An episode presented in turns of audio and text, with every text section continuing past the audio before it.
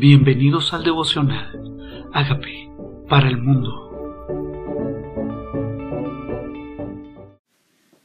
Primera de Samuel 24. David perdona la vida de Saúl en Engedi. Cuando Saúl volvió de perseguir a los filisteos y le dieron aviso, diciendo He aquí David está en el desierto de Engedi, tomando Saúl tres mil hombres escogidos de todo Israel, fue en busca de David y de sus hombres por las cumbres de los peñascos de las cabras monteses. Y cuando llegó a un redil de ovejas en el camino donde había una cueva, entró Saúl en ella para cubrir sus pies, y David y sus hombres estaban sentados en los rincones de la cueva. ¿Se imaginan? Saúl enojado con tres mil hombres escogidos, o sea, no eran cualquier guerrero, eran los selectos, buscando a David por todas partes, cuevas, peñascos, los lugares donde se esconden las cabras monteses. O sea, Saúl estaba resuelto a acabar con la vida de David. Y ahora David está escondido en una cueva con sus hombres y ahí entra Saúl Podríamos pensar qué oportunidad. Dice entonces los hombres de David le dijeron, he aquí el día que te dijo Jehová, he aquí que entregó a tu enemigo en tu mano y harás con él como te pareciere. Y se levantó David calladamente, cortó la orilla del manto de Saúl. Después de esto se turbó el corazón de David, porque había cortado la orilla del manto de Saúl. Nosotros podemos escoger hacer la voluntad de Dios o escuchar la voz de los hombres porque podría ser, suena bien. A veces las ideas de las personas suenan bien, podrían ser, pero no son parte del plan de Dios. Sería en contra de su voluntad que David atentara contra Saúl. Sería en contra de la voluntad de Dios. Saúl muchas veces escuchó la voz de los hombres y no de Dios, pero David era un hombre conforme al corazón de Dios y David había escuchado la voz de Dios y no de los hombres. Cortó solamente una punta del manto mientras Saúl dormía ahí, escondido en la cueva donde ellos estaban. Pero el corazón de David se turbó simplemente por haber cortado la punta del manto de Saúl y dijo a sus hombres Jehová me guarde de hacer tal cosa contra mi Señor, el ungido de Jehová, que yo extienda mi mano contra él, porque él es el ungido de Jehová. David tenía un conocimiento muy claro de la autoridad. Sabía que así no le gustara o así persiguiera su vida, era el que estaba en autoridad, era el rey, y lo llama el ungido de Jehová. Mi mano no se va a levantar contra una persona que está en autoridad. La unción de Dios había sido derramada sobre él. Aunque David conocía su secreto, que un espíritu malo lo atormentaba, David sabía que había maldad en su corazón, David sabía sus inseguridades, sus celos, su violencia, pero la investidura de rey la mantenía. Y David no se atrevía a pasar por encima de algo que Dios había establecido sabiendo que Dios quita reyes y pone reyes. Pero eso David era conforme al corazón de Dios. Lo llamó mi Señor, el ungido de Jehová. Tal cosa no voy a hacer. Tal vez nosotros pensaríamos como los hombres de David, aprovecha, es Dios que lo puso en tu mano, esto no va a aparecer otra vez. Pero no, David dice, así reprimió David a sus hombres con palabras y no les permitió que se levantasen contra Saúl. Y Saúl saliendo de la cueva siguió su camino. También David se levantó después y saliendo de la cueva dio voces detrás de Saúl diciendo Mi señor el rey. Y cuando Saúl miró hacia atrás, David inclinó su rostro a tierra e hizo reverencia. Y dijo David a Saúl ¿Por qué las palabras de los que dicen mira que David procura tu mal? Y aquí han visto hoy tus ojos como Jehová te ha puesto en mis manos en la cueva, y me dijeron que te matase, pero te perdoné porque dije no extenderé mi mano contra mi Señor, porque Él es el ungido de Jehová. Y mira, Padre mío, mira la orilla de tu manto en mi mano, porque yo corté la orilla de tu manto y no te maté. Conoce pues y ve que no hay mal ni traición en mi mano, ni he pecado contra ti. Sin embargo, tú andas a casa de mi vida para quitármela. ¡Qué belleza!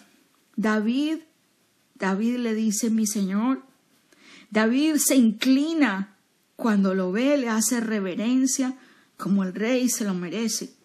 Podría gritarle, podía insultarlo, pudo haberlo matado, pero eso no es lo que, lo que se agrada al Señor. ¿Cómo está nuestro corazón? Nos toca examinarlo. Podemos tener la oportunidad de hablar mal y de hacer mal a las personas que nos han hecho daño y aprovechamos esa oportunidad para juzgar, herir. Tal vez no los hemos matado, pero los hemos dañado con nuestras palabras, con nuestras críticas. Ha pasado en tu corazón, ha pasado en tu corazón hablar en contra de las personas que están en autoridad. Ha pasado esto por tu corazón, juzgarlas, conociendo sus debilidades, aprovechar sus debilidades, conocer los momentos donde están dormidos y vulnerables. Él conocía ese privado de Saúl y pudo haberse aprovechado para juzgarlo o para matarlo. Y ahora dice, conoce pues que no hay mal ni traición en mi mano. Sin embargo, tú andas a casa de mi vida para quitarla. Juzgue Jehová entre tú y yo, y véngueme de ti Jehová, pero mi mano no será contra ti. ¿Le ha pasado? Me ha pasado a mí. Que yo no soy el objeto de disciplina ni el instrumento de disciplina contra aquellos que me han hecho daño. Pero Dios es el vengador. La Biblia dice, mía es la venganza, yo pagaré, dice el Señor. Y aquí está David diciendo, juzgue Jehová entre tú y yo.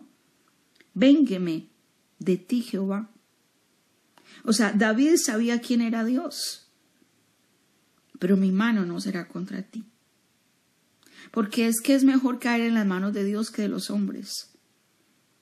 Incluso si es tiempo de disciplina, es mejor caer en las manos de Dios y no de los hombres, porque Dios es misericordioso y clemente, lento para la ira, grande en misericordia. Pero es mejor arrepentirnos y venir a su presencia. Pero Saúl no se había arrepentido. Dice mi mano, o sea, seguía él a la casa de David. Dice, como dice el proverbio de los antiguos, de los impíos saldrá la impiedad, así que mi mano no será contra ti. Tras quién ha salido el rey de Israel, a quién persigues, a un perro muerto, a una pulga. Jehová pues será juez, y él juzgará entre tú y yo. Él vea y sustente mi causa, y me defienda de tu mano.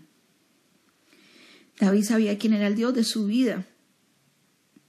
David, o sea que nosotros nos igualamos cuando nos portamos como el otro que se ha portado desleal.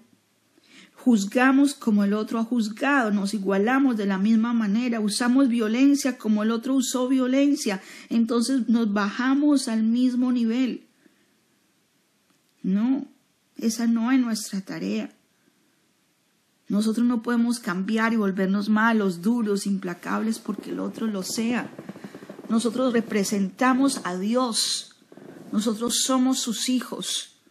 Esa no es nuestra tarea. Esa no es nuestra tarea. Y David cita el proverbio de la Biblia, de la maldad saldrá del malo. O sea, si nosotros somos buenos, o eso decimos, ¿cómo va a salir maldad de, de nuestra boca o en nuestras acciones? Y aconteció que cuando David acabó de decir estas palabras a Saúl, Saúl dijo, ¿No es esta la voz tuya, hijo mío David? David le había acabado de decir padre y todo. Y alzó Saúl su voz y lloró. Y dijo a David, más justo eres tú que yo, que me has pagado con bien, habiéndote yo pagado con mal. Tú has mostrado hoy que has hecho conmigo bien, pues no me has dado muerte, habiéndome entregado Jehová en tu mano. Porque ¿quién hallará a su enemigo y lo dejaré ir sano y salvo? Jehová te pague con bien por lo que en este día has hecho conmigo. Y ahora, como yo entiendo que tú has de reinar y que el reino de Israel ha de ser en tu mano firme y estable? Júrame pues ahora por Jehová que no destruirás mi descendencia después de mí, ni borrarás mi nombre de la casa de mi padre. Aquí Saúl entendió. Esto es Romanos 12:21. Vence con el bien el mal. El enemigo se avergüenza cuando tú tratas a ese enemigo mal, cuando le respondes con bien, cuando tu corazón es limpio con esa persona que te ha hecho mal a ti. Cuando en lugar de, de insultarlo lo bendices, cuando en lugar de juzgarlo lo perdonas. Dios ve esto. Dios ve esto. Yo he tenido estas mismas oportunidades, no de matar a alguien, pero de bendecir al que me ha hecho mal. Nuestro corazón también es evaluado en estos momentos. Nuestro corazón es evaluado si nos comportamos como ellos o no. Pero aquí está Saúl reconociendo quién es David. Realmente el reino va a ser estable en tu mano. Sabía, por eso lo perseguía. Quería que sus hijos reinaran y no él. Tenía celos de él. Tenía miedo de que le quitara el reino desde ya. Dice, prométeme que no borrarás mi nombre de la casa de mi padre. Entonces David juró a Saúl, y se fue Saúl a su casa, y David y sus hombres subieron al lugar fuerte. David no iba a reinar mientras Saúl fuera rey. David no iba a usurpar el trono o tomarlo con violencia. David entendía los tiempos. David siguió en el desierto esperando el tiempo de Dios. No estaba en su mano ni acelerar el tiempo matando a Saúl, ni hacer las cosas con enojo ni con violencia. Cuando nuestra vida está en las manos de Dios, cuando nos hemos rendido a su voluntad, tenemos que hacer las cosas a la manera de Dios para que los resultados vengan de Dios. Cuando hacemos las cosas a nuestra manera, no podemos esperar que los resultados sean los mejores.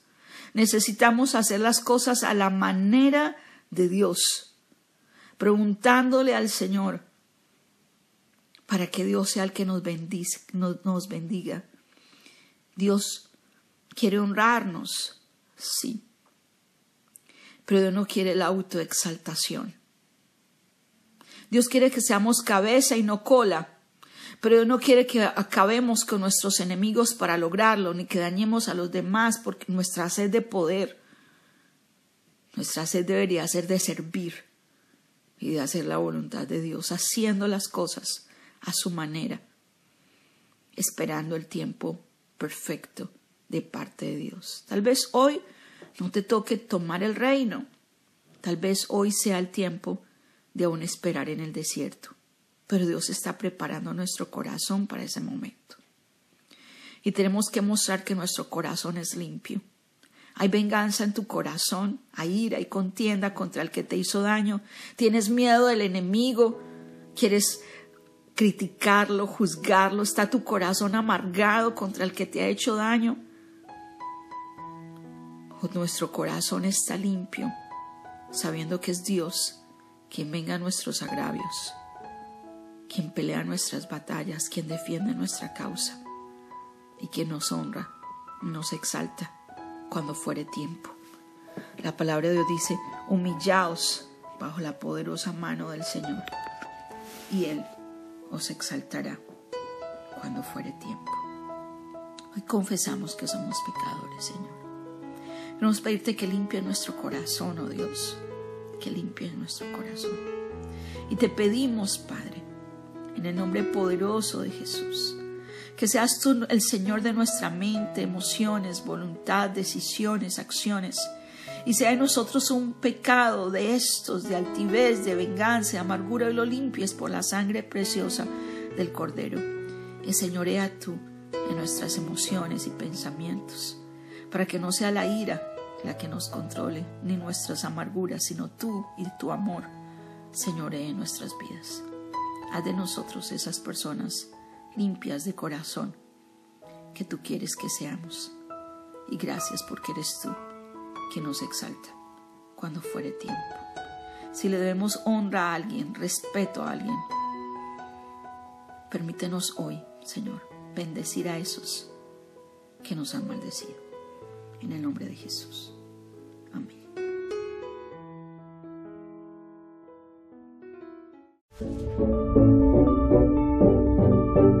Hola amigos, queremos que usted sea parte de esta obra que estamos haciendo a través de Agape para el mundo y que este mensaje de Jesús llegue hasta la última de la tierra.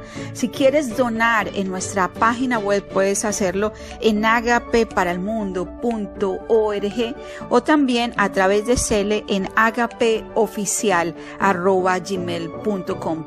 Dios bendiga tu generosidad.